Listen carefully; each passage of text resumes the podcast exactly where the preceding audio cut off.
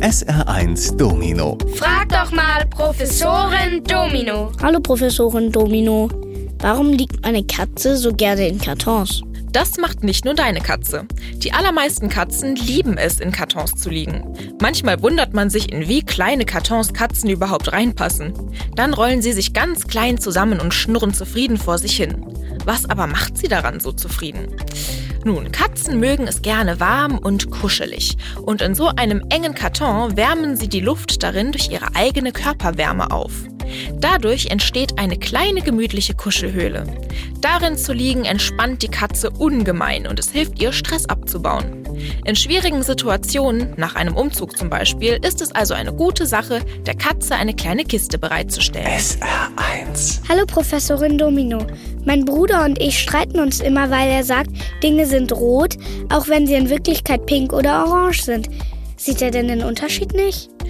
Ein Müllauto orange oder ein Pink Panther Pink wird dein Bruder wohl erkennen. Aber bei anderen Pink- oder Orangetönen, da kann er tatsächlich Probleme haben, die von Rot zu unterscheiden. Und das liegt daran, dass er männlich ist. Männer haben nämlich andere Chromosome als Frauen. Chromosome sind der Teil in unseren Zellen, auf denen unsere Erbinformationen gespeichert sind. Männer haben ein X- und ein Y-Chromosom. Frauen haben zwei X-Chromosome und kein Y-Chromosom. Jetzt liegt die Erbanlage fürs Rotsehen aber ausgerechnet auf dem X-Chromosom. Davon haben Frauen, wie eben erklärt, zwei und die Männer nur eins. Deswegen haben Frauen viel mehr Möglichkeiten, verschiedene Rottöne zu unterscheiden als Männer oder Jungs. SR1. Hallo Professorin Domino. Ich habe neulich zum ersten Mal ein Straußenei gesehen.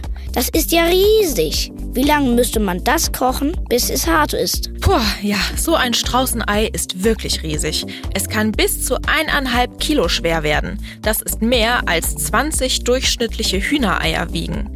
Damit kannst du also eine ziemlich große Pfanne Rührei machen. Oder du kochst es.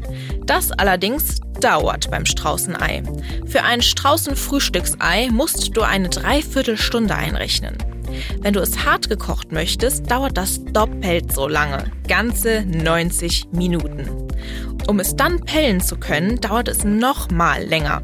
Das große Ei braucht natürlich nicht nur mehr Zeit, um abzukühlen, auch die Schale ist deutlich dicker als bei einem Hühnerei und macht damit viel mehr Arbeit. Da ist es schon verständlich, dass sich die Menschen lieber Hühner als Strauße halten. Und das nicht nur, wenn es ums Frühstücksei geht. SR1 Domino. Frag doch mal Professorin Domino.